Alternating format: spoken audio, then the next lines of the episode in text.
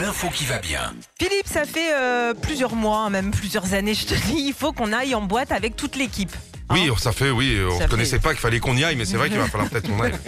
Et ben quand on ira, peut-être qu'on croisera des coquilles Saint-Jacques. Non, je vous rassure, j'ai rien pris, c'est véridique. C'est une étude anglaise qui vient de sortir et qui a démontré que les coquilles Saint-Jacques sont fans de disco.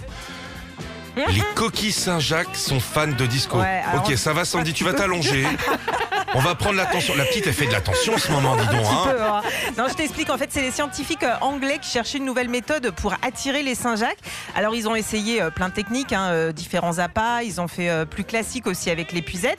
Et puis, ils ont tenté avec de la musique. Et là, ils se sont rendus compte bah, que la technique qui attirait le plus les Saint-Jacques, c'était le disco. Alors, pas de la musique, hein, euh, c'est le tout en disco, c'est la boule à facettes, euh, les spots de couleurs, euh, tout, tout, le pantalon à pas d'eff. Elles en raffolent.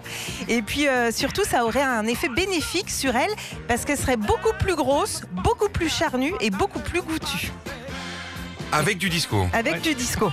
C'est-à-dire, tu prends les Bee Gees, tu leur mets un tuba, Ouais. et ils vont ils vont t'ambiancer le, les parcs à trucs. Là. Ah Ou ouais, elles se super. dans ton assiette aussi, hein, peut-être. Vous êtes malade, mais qu'est-ce que c'est que ces trucs? Il y a Ouais. des scientifiques qui sont casqués pour ça bah ouais, c'est des scientifiques anglais, hein, qu'est-ce que tu veux? Bon, je vous fais pas la vanne sur la moule, on est d'accord On Non, reste là-dessus non, non. Hein